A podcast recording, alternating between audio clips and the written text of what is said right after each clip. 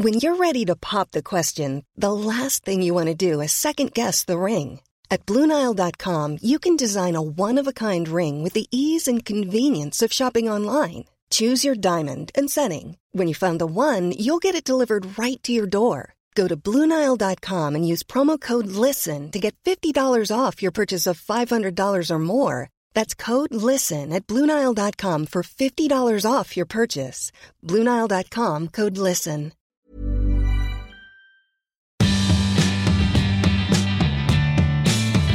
Bonjour, c'est Valérie Tribe. Je suis très heureuse de vous accueillir dans mon podcast dans lequel on parle fringues, fripe, sap, vêtements, vintage, élégance, fashion week, fast fashion, slow fashion. Allez, chiffon saison 8, c'est parti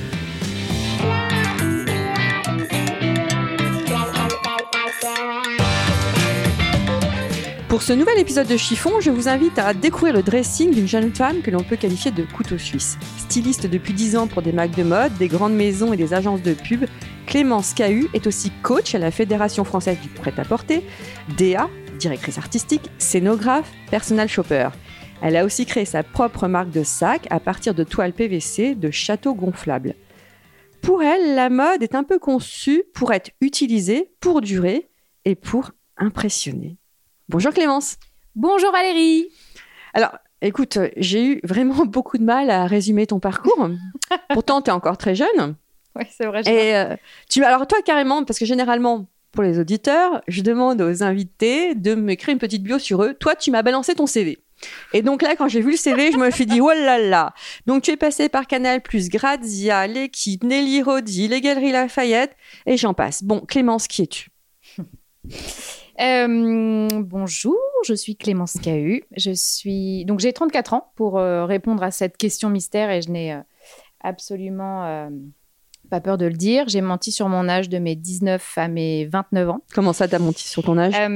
J'ai essayé d'être un peu plus vieille et surtout j'ai essayé de feinter la question. T'as essayé d'être un peu plus vieille Ouais. à l'époque où on prône le jeunisme. C'est pas mal. Exactement. C'est osé. Ah bah c'est moi, voilà, c'est osé. Euh, non, mais en fait, j'ai commencé très tôt, à 19 ans, en étant euh, rédactrice en chef euh, accessoires, horlogerie et joaillerie au Citizen K.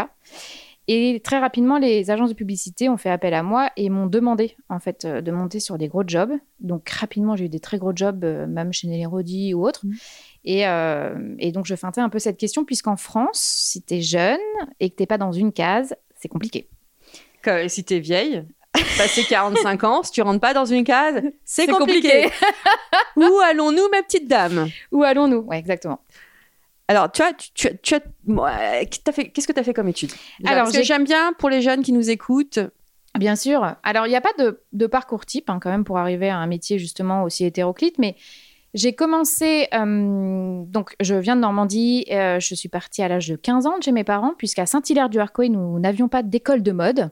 Donc à 15 ans, je suis partie, j'ai fait art appliqué. Tu Ensuite, as eu le bac à quel âge? j'ai eu le bac euh, à 18 ans, Ah enfin ouais. classique. Mhm. Je suis arrivée à 18 ans et un jour, permis en poche à Paris. Mhm. Donc, euh, j'ai fait Chardon-Savard à Paris. Et en fait, donc Chardon-Savard, c'est une école de mode en trois ans. Et au bout de deux ans, j'ai fait un stage au Citizen K. Et Capoff m'a proposé le poste de rédactrice en chef de la partie accessoires, accessoires horlogerie, joaillerie, Mhm. que j'ai accepté. Mhm.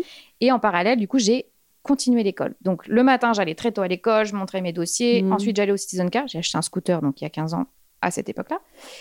Euh, et le soir, je rentrais, je bossais toute la nuit sur ma collection, que je remontrais le lendemain matin à un prof qui me le corrigeait. Et ensuite, donc ça, c'était euh, c'était il y a un bon moment maintenant. Et en parallèle de tout ça, j'ai commencé à faire des campagnes de publicité pour des agences de publicité, justement. Euh, j'ai travaillé avec Nelly Rodi à la sortie de l'école, puisqu'elle était dans mon jury de fin Nelly d'année. Rodi, qui est bureau de tendance. Nelly Rodi, pardon, qui est bureau de tendance. bureau de tendance et qui est vraiment. Euh, D'ailleurs, j'ai travaillé avec elle personnellement. Mhm. C'était incroyable. On, travaillait sur quatre euh, thématiques par euh, collection, Mhm. donc printemps, été, automne, hiver. Et via ces quatre thématiques, on faisait quatre shoots avec quatre photographes très différents. Donc entre le Citizen, les campagnes de pub et Nelly Rodi, j'ai travaillé avec un spectre de talents Mhm. ultra 360, ce qui m'a en fait rapidement créé justement cet écosystème dans la mode, la pub, etc. C'est comme ça que tu t'es fait connaître. C'est comme ça que très rapidement, j'ai été un peu invitée dans des events euh, à la fois de skateurs et euh, Place Vendôme. C'est qu'en fait, j'étais euh, ce caméléon, ce 4x4, Mhm. euh, en fait, de, de la mode euh, sur, sur une.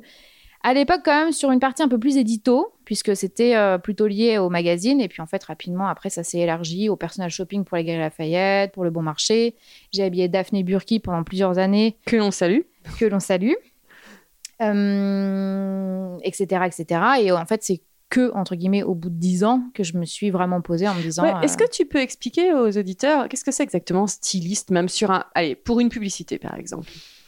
Alors, ce qui est drôle, c'est que euh, même moi, je ne connaissais pas ce métier quand j'ai commencé à le faire. Donc, euh, quand je me suis, euh, quand, je, quand je suis arrivée au Citizen K et qu'au bout de deux semaines de stage, on m'a dit, voilà, tu as le poste de rédac chef sur la partie accessoires, je me suis retrouvée sur un shoot et j'ai fait des bourdes. J'ai fait une photo nature morte avec une chaussure le boutin. Kapoff est venu me voir en me disant, mais en fait, jamais, jamais on shoot un focus produit avec une marque non annonceur. Jamais. Évidemment. Mm. Chaussure qui est quand même en fait sortie donc la page est, passée. Il l'a tellement aimé qu'il l'a passée. Mais je me suis ramassé un savon juste avant quand même. Donc j'ai fait des petites bourdes. Mais en fait, moi, je savais pas ce métier.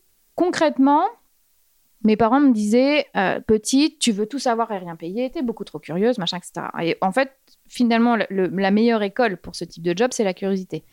Donc, à vouloir comprendre ce qui se passait dans le business, à vouloir euh, tout voir, tout comprendre sur la création, etc. C'est comme ça que je suis arrivée à faire ce métier de styliste, qui du coup est un, le, stylisme photo et la direction artistique, c'est en quelque sorte être euh, chef d'orchestre d'un écosystème de talents qui passe de la maquilleuse à la coiffeuse, enfin coiffeur-maquilleur, euh, au mannequin, au photographe, et tu dois vraiment, à partir d'une idée, booker euh, une équipe qui fait référence justement à tes inspirations, et ensuite tu coordonnes tout le monde pour qu'à la fin les photos ou les vidéos aujourd'hui, ressemble à quelque chose qui, mm. en tout cas, a été euh, issu d'une inspiration, d'une demande, si c'est un client, si c'est un magasin. Parce que stylisme, souvent, on pense que tu habilles juste les gens. C'est pas ça. C'est l'opposé. C'est-à-dire mm. que moi, finalement, j'habille plus. C'est, je, fais tout avant. Si, sauf quand tu faisais du personal shopping. Exactement. Mais concrètement, le vêtement, euh, je le touche finalement très peu. Mm. Ce qui est en fait assez paradoxal. C'est-à-dire que c'est vraiment l'issue de semaines euh, entières de boulot. Tu as toujours rêvé de bosser dans la mode? J'ai toujours rêvé de bosser dans la mode, oui. Clairement, en fait, si je fais ce métier aujourd'hui, c'est parce que j'ai vu à l'âge de 5 ans les 101 Dalmatiens et que Cruella d'enfer était ma target. Ah, ah oui. En plus gentil. Alors, ma maman m'a expliqué que c'était la méchante dans le dessin animé, mais je, n'en démords toujours pas aujourd'hui. Euh, ça reste mon égérie ultime et ma, vraiment ma target de vie. C'est-à-dire que j'aime les bagnoles comme elle, je ne fume pas. Euh, je ne tue pas d'animaux, mais euh, elle est styliste et les passages du dessin animé où on la voit travailler dans cet euh, espace incroyable, les, carnets de croquis, les trucs, etc., c'était vraiment ce que, je, à 5 ans, euh, c'était ma target. Quoi. Donc j'ai, fait, j'ai, construit ma vie autour de cette idée. Et aujourd'hui, si je suis habillée tout en noir, c'est peut-être finalement pas par hasard. C'est que cette femme m'a vraiment inspirée. Et tu t'habilles toujours en noir? Non je suis toujours, toujours, toujours en noir. Pour deux raisons. Parce que je suis en scooter ou en deux roues à Paris et qu'en fait, euh, Paris, c'est quand même assez poussiéreux. Donc, tu me mets sur un, avec un jean blanc sur un scooter, je ressemble à rien. Et je pense que euh, c'est. Alors, pour revenir à ce qu'on disait tout à l'heure, je pense que ça m'a durci entre euh, mes 20 et mes 30 ans. Donc, ça m'a aidé un peu dans mon métier. Ah ouais, à paraître plus mûr. Le noir, euh, ouais. Ouais, ça durcit. Donc, il y avait une sorte d'autorité que, que, dont j'avais besoin pour euh, dérouler les jobs qu'on me confiait. Mmh. Et aujourd'hui, je trouve qu'il y a quand même un, un, statement grâce à cette couleur que je ne retrouve pas, euh, mis à part les couleurs de Albert Elbach chez Lanvin, qui sont les seules couleurs qu'aujourd'hui je, porte. Mmh. Sinon, non, il n'y en a pas. Oui, c'est vrai que tu es arrivé aussi avec un, un, comment, un, un Kawaii Balenciaga noir. Exact. C'est vrai que je remarque, même tes sacs sont noirs. Mon sac est noir, euh, mon grand sac est noir, mon petit sac est gris et noir. Euh, bah, en fait, je pense que ma marque, c'est une thérapie. Alors justement, parlons de, justement, en plus de toutes tes activités, tu as trouvé le moyen, entre deux rendez-vous ou la nuit peut-être, de créer une marque de sac en 2016. Est-ce que tu peux nous en parler? Avec grand plaisir. Euh, donc, mon papa, qui était DJ de ses 20 à ses 30 ans, a fait un point avec ma maman qui voulait que euh, mon père change de job puisque ce n'était pas un job quand même euh, très sérieux. Donc, il a décidé de devenir fabricant de châteaux gonflables. Les châteaux gonflables, ce sont les grands jeux que vous avez sur la plage, les Mickey Club, mais il a aussi fait tout Interville, les X Games. euh, Enfin voilà, c'est le Je leader. que je ne voyais pas ce que c'était quand j'ai préparé l'île. Je me dis, mais c'est quoi ce truc C'est la d'accord grande girafe que tu as sur la oui. plage, mais c'est aussi euh, les matelas de réception pour les X Games, euh, les arches d'arrivée du Tour de France, tout. Donc, beaucoup de choses. Beaucoup, surtout quand tu es leader sur le savoir-faire euh, full français euh, du château gonflable. Donc moi, j'ai grandi dans cette boîte. Donc, ce qui m'a permis de, de devenir à la fois très créative, comme tu peux l'imaginer, et en même temps euh, une vraie euh, chef d'entreprise avec ce que ça implique, puisque j'ai vu mon père, voilà, avec tous les états d'âme que tu peux avoir quand tu gères une boîte. Aujourd'hui, ils sont euh, 70, donc ça reste une grosse boîte. Et en fait, tu t'es dit, t'as as repris des chutes, c'est ça? Et en fait, quand euh, j'étais sur les shoots, en gros, grosso modo, je, passais des shoots au show. J'avais toujours des sacs, soit Ikea, soit Céline. Moi, je suis en scout, donc j'avais besoin de sacs pratiques. Et les trois quarts du temps, je les défonçais avec la pluie, avec euh, mon manque de, rigueur face à, ces, sacs de luxe. Et donc, je me dis, il manque un sac qui soit entre le Ikea et le Céline. Euh, et après, je me suis dit, oh, je vais pas prendre un truc fractal, c'est quand même pas assez bien fait pour moi, c'est pas assez fini, j'aime trop le luxe, j'aime- j'ai vu de trop belles pièces Mm. pour arriver à ce genre de sac. Mm. Donc, j'ai récupéré un week-end des chutes de toile de Château Gonflable que j'ai utilisées petites hein, pour le cache-roue du 4x4 de ma mère, euh, pour euh, les trousses euh, pour mes poscas à l'école, etc. etc. Et j'ai appelé une nana qui bosse chez Vuitton et je lui ai dit voilà, euh, j'ai besoin de comprendre en quoi Vuitton, qui fait des sacs avec une toile PVC, est capable de faire un sac haut de gamme qui est justement avec un savoir-faire haute maroquinerie sur donc les parties en cuir. Elle m'a expliqué qu'il y avait les teintures de tranche, les points à la main, les piqûres celliers, etc. Donc j'ai dépioté le sac. Mhm. Je me suis dit ok, il faut qu'avec cette toile j'arrive à faire un sac euh, résistant, intemporel, qui soit ultra pratique. Parce que oui, c'est ça. Tu envisages le, tu dis que KU, avec KU, tu envisages le luxe, je te cite, comme un état d'esprit et un geste quotidien. Exact. Moi, ce que je veux, c'est le meilleur ami du quotidien. Il faut que ce sac devienne vraiment le, le, le fourre-tout de ta vie, que ce soit pour le sport, les enfants, les courses, euh, ton pull, la lunchbox, tout ce que tu veux. Et c'est vrai que euh, à date, soit tu as un Vanessa Bruno ou un, un, un bon ton euh, en toile, mais qui, qui quand même s'use, parce que c'est une toile coton. Soit tu as euh, un Ikea qui, qui est pas mode et qui a pas tout le savoir-faire mode, mais t'as pas un sac pratique qui soit à la fois luxe et meilleur ami du quotidien. Donc c'était mon challenge. Est-ce que tu peux euh, me parler de KU TV Parce que c'est comme ça que je t'ai repéré, figure-toi, ma chère amie. Alors, Et je vous encourage à aller sur le compte Instagram de Camille, euh, de Clémence, pardon, pour regarder euh, KU TV. JTKU, pardon, JTKU. Euh, oui, alors ça fait cinq ans que la marque existe euh, et en fait, plus les années passent, euh, plus on me dit il faut vraiment que tu te mettes en avant. C'est toi qui as eu, c'est ton nom de famille. euh, tu le mets pas, tu, tu, tu te mets pas, euh, ton visage n'est pas assez front de caméra au fur et à mesure de, des posts Instagram. Donc je me suis dit, je vais me mettre front de caméra, mais pour la bonne cause, puisque j'ai beaucoup de questions de clientes qui me demandent, Ah, mais c'est quoi la taille, mais on met quoi comme ordinateur dans la pochette, etc. Donc j'ai demandé à mon ami Alexandre Pommier, qui est un génie, un génie sur pattes et un chaton sur pattes. Euh, et je lui ai dit voilà, euh, j'ai besoin de faire de façon très habile et en full one shot, donc c'est En uniquement one de shot, en une seule fois. One shot, c'est en une seule fois et full impro. Euh, et on va faire un format JT. Donc, moi, je, je suis une, une folle hystérique d'Ardisson, Canal+, vraiment tout, tout, même le late show de Chabat en Mm. décembre dernier était dingue et c'est tout ce que j'aime.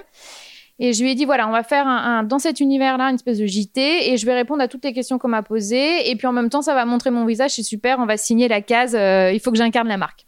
Donc on a créé ce JTKU qui va, euh, qui va euh, exister encore, j'espère, longtemps, puisqu'on développe des concepts et des concepts au fur et à mesure des mois. As-tu une éducation à la mode? Absolument pas. Entre un papa DJ et ta maman Alors que- ma maman, elle est, euh, elle a, elle est euh, rien à voir. euh, elle vend des produits pétroliers pour euh, la partie ouest de la France, qui est du coup un business qui n'a rien à voir avec la mode. Cependant, ce qui est très drôle, c'est que ma maman, elle est fille de commerçants et mon papa, il est fils d'agriculteur. Donc d'un côté, j'ai une maman qui a toujours eu des sacs Vuitton avec le all-over. Voilà, elle m'a toujours expliqué. Ah, donc tu as eu une éducation au luxe. J'ai eu une éducation au luxe et euh, elle adore les voitures, les beaux objets en général. Euh, euh, c'est une famille extrêmement coquette. Elle a toujours eu des parfums hyper forts, voilà. Et donc cette, cette famille-là de commerçants était dans un, dans un esprit comme assez haut de gamme, même si je viens d'une microscopique petite ville de, Normandie. Et mon père, à l'opposé, donc fils agriculteur, lui, c'est low profile, c'est-à-dire qu'il a une, belle boîte qui fonctionne bien, mais il a toujours été avec un, un suite euh, Doc Dupont DDP, pour ceux qui vont, mhm. faire le lien, et des pantalons cargo Quicksilver avec des bateaux aux pieds. Mhm. Je l'ai jamais vu ni rasé, ni avec un costard cravate. Enfin voilà. Donc c'est deux salles, deux ambiances, comme une discothèque ouais, de mais c'est peut-être ça qui t'a qui t'a donné cette singularité. Alors ça m'a clairement aidé parce que euh, aujourd'hui, je suis dans un monde de paillettes sur la partie mode, euh, mais je n'ai jamais touché aucune drogue. Je sais exactement que je suis dans ce milieu. J'adore la précision, je n'ai jamais touché aucune non, mais drogue. En vrai, quand tu es dans ce milieu et quand tu vois la vie qu'on a, euh, j'en ai vu passer tous les jours, j'en vois mmh, passer. Mmh. Mais en fait, je n'y ai jamais touché parce que j'ai ce, Comme dirait mon père, je n'ai pas oublié mon bon sens paysan. Et en fait, je suis restée straight et je n'ai jamais voulu euh, arriver, tomber dans cet univers de paillettes parce que j'ai été éduquée euh, de façon comme ça, totalement bipolaire. Je dirais que tu as tout simplement les pieds sur terre. Sûrement. Enfin, j'ai la chance d'avoir cette double éducation qui m'a permis aujourd'hui de garder les pieds sur terre. Donc, euh, un conseil que tu aurais donné ta maman au niveau mode? Pas du tout. Hum, je pense que ma maman m'a éduquée aux belles choses. Donc, euh, le conseil qu'elle m'a donné, mais sans le vouloir, hein, ça, a toujours été euh, implicite, c'est euh, d'avoir moins mais mieux. Moins mais mieux. Mm. Et c'est ce que tu donnerais, toi, comme conseil? Ah bah aujourd'hui, ma marque, par exemple, c'est moins mais mieux. Mm. C'est-à-dire que je ne revendique pas un excès de zèle de stylisme sur le design des objets que je fais pour la marque. Je ne fais que des sacs qui sont dictés par la pratique. C'est-à-dire que la forme est dictée par la fonction. En tant que, quand tu étais styliste sur les plateaux télé, ou même personal shopper, parce que finalement, c'est un petit peu la même chose. Là, pour le coup, tu habilles les personnes. Qu'est-ce que tu, qu'est-ce que tu donnais comme conseil ou tu cherchais pour, par exemple, on va reparler de Daphné, de Daphné. Qu'est-ce que tu cherchais des vêtements pour elle, mais est-ce que tu leur donnais des conseils aussi? Alors, moi, le, ce que je demandais tout le temps, c'est est-ce que tu es bien dedans? Parce qu'en fait, mm. un vêtement, tu dois l'incarner. Donc, si tu si as un vêtement qui est certes à la mode, mais qui à côté euh, ne te convient pas et tu as l'impression d'être déguisé, ça n'a aucun sens. Mm. Daphné, elle a un sens hyper aiguisé euh, de, du tissu de la qualité. Donc, tu lui mettras jamais un synthétique parce qu'elle grille direct que c'est euh, c'est en peau de singe, tu vois. Donc, moi, ce qui m'intéressait, c'était de lui trouver de beaux vêtements qu'elle aimait et qu'elle incarnait. Euh, au moment du grand journal, elle, est, elle était enceinte. Et on a mis un point d'honneur à ne jamais prendre de vêtements de grossesse, de marques issues justement des futures mamans, mm. machin, etc. Parce que euh, elle aime les beaux vêtements, elle aime les beaux objets et que le challenge était de trouver. Mm. Donc on a, on a bossé avec Stella McCartney qui avait des robes qui étaient jamais euh, avec des tailles très serrées ou ce mm. genre de sujet. Mais pareil pour le personnel shopping, je leur ai dit mais moi je vais pas vous coller une robe imprimée Panthère parce que c'est à la mode en fait. j'ai besoin de décoder votre vie euh, votre personnalité et euh, ah, tu décodes la vie de la personne avant. Ah oui, moi c'est-à-dire c'est-à-dire on veut tout savoir. Euh, en fait, je posais des questions qui d'ailleurs surprenaient beaucoup. Moi déjà, le premier truc que je faisais, c'était de les appeler avant le rendez-vous pour savoir un peu qui, quoi, ou quand, comment, quelles étaient, la, quelles étaient les, fonctions du vêtement au quotidien. Tu vois, moi par exemple, je suis en scooter. Euh, tu vas pas mettre une jupe crayon, sinon je, sans aucun problème, je te la dégomme. je crois que c'est la première fois qu'on parle de fonction du vêtement au quotidien. Mais en fait, t'as pas le choix. C'est-à-dire que euh, quand, quand, par exemple, pour les campagnes de pub, je voyage énormément. Bah, quand, tu te, quand tu te prends 15 heures d'avion, mais que, bon, vis-à-vis du client, tu dois avoir un peu une tronche stylée, eh bien, tu vas chercher des vêtements qui, euh, comme un Margiela ou un Issey Miyake, sont extrêmement confortables mais qui à côté ont de la gueule. Enfin, tu vois, c'est un truc de mmh, dégaine mmh, d'allure. Mmh. C'est pas le vieux jogging. Euh. C'est pas le vieux jogging, mais en même temps, euh, je, je, moi, je, je regarde Karine Rothfeld euh, avec vraiment admiration parce que pour moi, les vêtements qu'elle porte, j'adorerais, bon, j'adorerais voir sa silhouette et ses vêtements, mais concrètement, je ne pourrais pas au quotidien assumer un scooter, un avion, mm. des valises à trimballer et tout avec, euh, avec ce look. Des jupes crayons, non, c'est pas tout à fait, c'est pas possible. Quel est ton style d'ailleurs? À part le noir et. Mes amis m'envoient beaucoup de captures d'écran de look de Batman et de Matrix. Donc je pense être un mélange entre Batman et Matrix. Pourquoi? Pourquoi elle t'envoie ça? Parce qu'il y a du cuir, parce qu'il y a du noir, parce qu'il y a de la structure, parce qu'il y a... Moi, c'est vraiment dans les lignes. Mon, mon créateur favori, c'est Martin Margiela, mais vraiment à l'époque de Martin. Euh, parce que et aujourd'hui, je trouve que Balenciaga avec Demna, c'est comme bon après il était euh, élève de chez de, de Martin, donc euh, chez Margiela, donc euh, Mm. ça fait sens. Mais Mm. C'est la coupe du vêtement qui va faire la silhouette, c'est une épaule, euh, c'est euh, un tissu qui tombe avec euh, un aplomb, etc. Donc mon style, oui, c'est entre Matrix et Matrix et Batman, ça me va. À quel âge l'as-tu trouvé? Mon style? Ouais. Je pense que je l'ai trouvé autour de 25 ans. Quand tu voulais t'imposer, justement? Quand j'ai eu accès aux pièces Ah oui. qui tout d'un coup Oui, faisaient parce que c'est. c'est- oui, c'est- Parce que euh, au lycée, euh, j'étais à Laval, euh, donc euh, à part cache-cache et Pimki, il se passait pas grand-chose dans ma vie.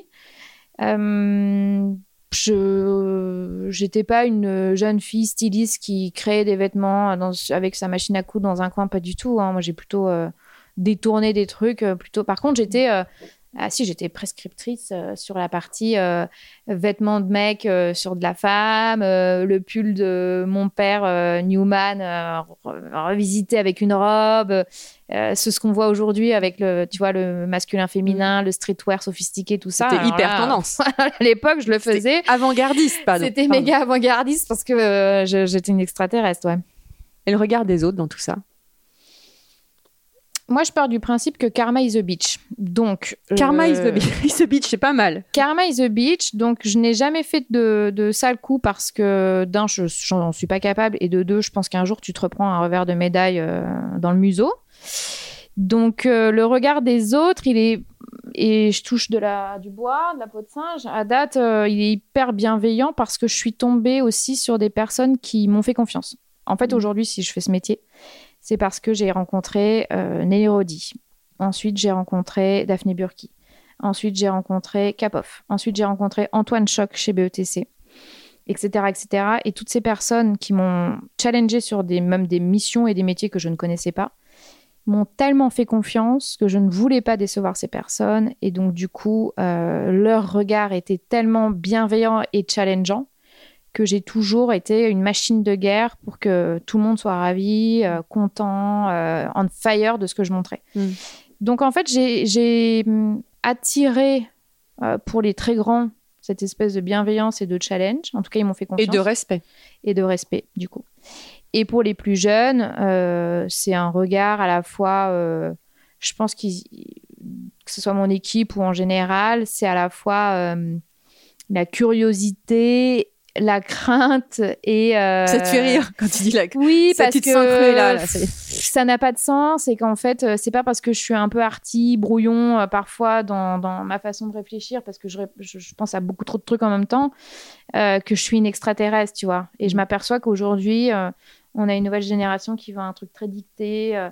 Euh, on veut que tout rentre dans une fiche de poste, tu vois. Mais en fait, non, il n'y avait pas de fiche de poste, les copains. Enfin, Mm. on est des couteaux suisses et c'est encore plus cool de Mm. pouvoir sortir de ces frontières.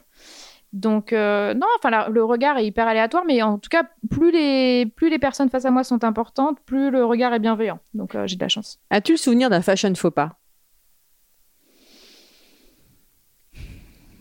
Non, j'en vois tous les jours parce que. Non, mais toi, sur toi. Ah, sur moi?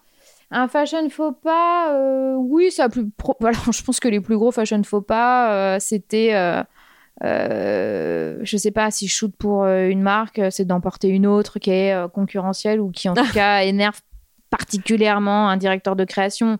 Ah oui, c'est pas du tout. Mais il n'y a pas de fashion faux pas. y a pas de... Si tu l'incarnes, comme on le disait tout à l'heure, Oui. si tu l'incarnes, tu n'as pas de fashion faux pas. Et, et toutes ces baskets que tout le monde porte avec des robes sophistiquées aujourd'hui, quand tu le faisais il y a 10 ans à Paris, c'était un fashion faux pas, mais tu regardes les, Tout le monde le fait les aujourd'hui. acheteuses coréennes qui étaient au premier rang il y a 10 ans des défilés, fait belle lurette qu'elles portent des salomons aux pieds avec des robes comme des garçons. Mm. Donc le fashion faux pas n'existe pas si toi tu l'incarnes et si tu le revendiques quoi. Quel vêtement que tu ne porteras jamais? Un jean blanc. Ah, parce que à cause du scooter ou parce que ça vraiment. Parce que pas? je ne porte pas de jean tout court, encore moins du blanc. Et parce que je suis une sale gosse, donc euh, ça, ça, ça ressemblera à rien, gosse. quoi. Oui, je fais pas attention à mes vêtements. J'ai explosé euh, 200 robes euh, en travaillant ou en roulant. euh, Enfin, je, voilà, je, je, je porte des très beaux vêtements, euh, euh, pas en trekking, mais euh, dans des... dans C'est des- confort qui, co- qui, qui compte avant tout pour toi?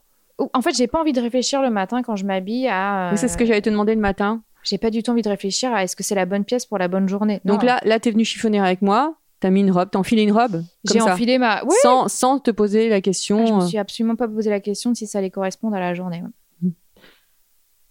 Si tu devais garder un seul vêtement de ta garde-robe, C'est une très bonne question. Euh, Je pense que je garderai une euh, veste Martin Margiela qui a défilé, que mon ami Alexandre Sanson à Galliera veut absolument me piquer pour, euh, pour le musée, mais que je ne vais jamais lui donner. en fait, elle est recouverte, elle est noire avec les épaules, bah, la vraie Margiela, noire avec les épaules de dingue, pointues. Et elle est full, elle est entièrement rebrodée de sequins mat, qui sont en dégradé du blanc au noir en passant par tous les gris. Et pour moi, c'est euh, la pièce la plus emblématique de ces collections. Et cette pièce, j'ai eu la chance de l'acheter euh, chez Margiela à l'époque. Et en fait, je me dis tous les jours que c'est une chance parce que c'est une pièce qu'ils n'auraient jamais dû sortir de leurs archives. je me sens presque un peu euh, coupable d'avoir une pièce qui peut-être n'est même plus chez eux, en fait. où puisses-tu ton inspiration? Partout. Au du genre à mater dans la rue euh, Ah, mais c'est terrible parce que je passe ma, ma- mes journées à dire Dis Siri, peux-tu ajouter au calendrier? Et en fait, quand je suis en scout, je vois tellement de trucs que je demande à Siri de me noter tous mes trucs. Alors, euh, des, fois, il me dit Vous avez déjà 7 rendez-vous à cette heure-là. Mais c'est que des mémos, que des penses bêtes. Mhm. Tout le temps, pour tout. Je me dis déjà- Ah, Et t'arrêtes, t'es déjà arrêté des gens dans la rue pour, euh, pour leur demander la marque de leurs vêtements? Euh, je l'ai fait à l'étranger, mais pas en France. Parce Pourquoi? qu'en France, si tu le fais, les gens te regardent bizarrement. C'est un peu. C'est, tu, tu, tu vois, bah, aux États-Unis, à Los Angeles, tu fais ça, euh, tu partages tes, tes inspirations, tu rigoles avec les gens, tu leur demandes, c'est cool. En France, ça fait chier tout le monde, quoi. Bizarrement. Ben Justement, qu'est- qu'est-ce que tu penses du mythe de la Parisienne?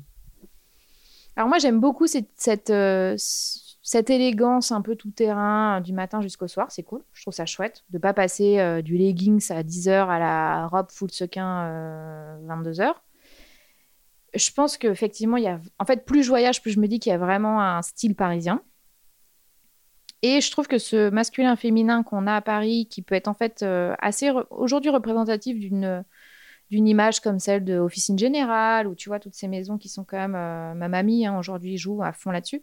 Je trouve que ça, ça vient de cette, euh, cette parisienne un peu... Alors nous, on dit toujours, par exemple, quand on brief un coiffeur sur un shooting, on dit, euh, on veut un- une coiffure effortless, tu vois qui bon est un peu un discours euh, de, de, de vraiment de nana de la mode, mais ce truc un peu euh, effortless, c'est-à-dire euh, mine de rien, moi je l'aime beaucoup. Je trouve que c'est C'est pas si facile que ça à obtenir. c'est pas si facile que ça, et si t'as pas justement ce fameux charisme ou en tout cas cette Mm. élégance naturelle, bah en fait tu, tu, tu même si t'as un beau jean, tu l'as pas quoi, le, le look. Donc là, au moment où on enregistre, euh, la Fashion Week Homme vient de se terminer. Euh, Qu'as-tu pensé du défilé Jacques Mus et euh, l'énorme show Louis Vuitton? Alors, le défilé Jacques, moi je suis de près Jacques Mus parce que c'était mon stagiaire quand j'étais au Citizen K il y a 15 ans. Donc Simon, euh, je l'ai rencontré quand il venait tout juste d'arriver à Paris et, je suis très contente d'avoir suivi toute sa... Parce que je me souviens du défilé Avenue Montaigne, tu vois, la manif et tout ça. Mhm. Donc je trouve qu'il a explosé, que les, les bonnes personnes au bon moment lui ont fait confiance. euh, Tu vois, Broken Arm, euh, la team euh, comme des garçons et tout. Donc c'est un très bel exemple et euh, je trouve que ça, ça grimpe très bien et il a une chance de dingue. Le défilé, je l'ai trouvé chouette parce que il a partagé toutes ses inspirations, les Didi, etc. Oui, il a partagé son tableau de son Exact. moodboard, mais je te cite ces deux, ces deux, deux défilés qui, pour moi, ces deux shows qui m'ont un peu choqué parce que je trouve qu'on ne mettait pas assez en avant les, les créations et les vêtements. Maintenant, on mise tout sur la scénographie, justement. Exact. Toi, en tant que styliste, en tant qu'amoureuse du vêtement, parce que tu l'es amoureuse du vêtement, Exact. ça te dérange pas? Si. Alors, euh, Vuitton, non, parce que j'ai trouvé les silhouettes très réussies. Mais on les voyait mal, je trouve. Mais bon. On les voit mal, mais j'ai trouvé que on l'a attendu, euh, Pharrell, Mhm. et que le job a- est fait. au-delà de, tous ses copains euh, à la fin. Mais il a salué d'ailleurs toute l'équipe euh, qui était là et c'est très chouette parce qu'il a mis en avant un studio qui en fait a grave fait le boulot. Oui, je crois qu'il a fait défiler les petites mains Oui. aussi, c'est ça. Exactement. Ce qui est Comme le faisait Karl Lagerfeld aussi. comme le faisait Karl. Mhm. Et, euh, et je trouve ça chouette parce qu'effectivement, je pense que le studio a vraiment œuvré. Ensuite, euh, non, enfin, le Jacques Mus, euh, il a montré son mood board et pour moi, il a fait défiler son mood board. Mhm. C'est-à-dire que le vêtement, euh, c'est tout était mood board. Mm. Moi, je me projette pas du tout sur, euh, sur la collection commerciale qui va, qui va en découler. Les sacs étaient portés comme des présentoirs, donc euh, on mettait clairement le message que le sac était bah, le, le gagne-pain d'une maison. Là où Vuitton, c'était peut-être un chouille plus subtil, même si, bon, au quotidien, on sait très bien que ces deux maisons euh, vendent euh, plus que tout euh, de la maroquinerie. Non, Farrell a, a vraiment construit des vêtements, a travaillé les matières et tout, donc le challenge est réussi. Jacques Mus a montré que c'était de la com et de l'image et que le vêtement était secondaire. ouais. Qu'est-ce que tu penses d'Instagram? Alors, moi, Instagram, c'est mon outil de travail. C'est-à-dire qu'aujourd'hui, je... j'utilise Instagram pour soit montrer les sacs sur le compte KU, soit pour euh, montrer euh, mes jobs et ma vie sur mon compte, ce qui me permet de, de, de continuer de travailler avec des gens extrêmement CV? différents. C'est mon CV. C'est important de le dire. Ah, en fait, tu verras jamais la tronche de mon mec et ce que je mange le midi. Jamais. Je je shoote pas euh, Ah mon bon? Bol de quinoa et euh, tu verras pas la tronche Et de l'avocat de toast Et l'avocado toast. Non, jamais. Parce qu'en fait, on s'en fout et que c'est le jour où je deviens euh, influenceur food, tu le verras. Mais à date, euh, c'est vraiment pas le cas. Donc euh, aujourd'hui, moi, c'est mon, c'est presque mon deuxième agent. C'est mon outil de travail et c'est pour ça que je suis intense dessus. C'est qu'en fait, les gens aiment voir ce que je fais et moi, ça me permet de communiquer sur mon métier. Alors, je demande toujours qui est l'icône de mode. On a eu la réponse. C'est Cruella, évidemment. Quelle est ta définition de l'élégance? Less is more. Clairement. Moins mais mieux. Maman KU, si tu m'entends, c'est ça. Merci beaucoup, Clémence. Mais merci à toi. Et comme dirait une autre Valérie, merci pour ce moment. Pas mal, pas mal. Merci.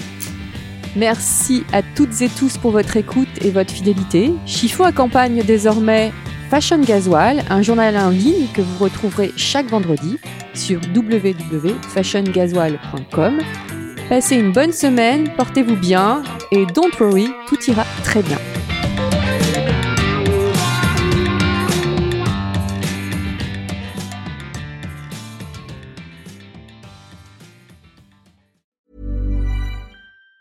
Even on a budget, quality is non-negotiable. That's why Quince is the place to score high-end essentials at 50 to 80% less than similar brands. Get your hands on buttery soft cashmere sweaters from just 60 bucks, Italian leather jackets, and so much more. And the best part about Quince, they exclusively partner with factories committed to safe, ethical, and responsible manufacturing. Elevate your style without the elevated price tag with Quince. Go to quince.com slash upgrade for free shipping and 365-day returns.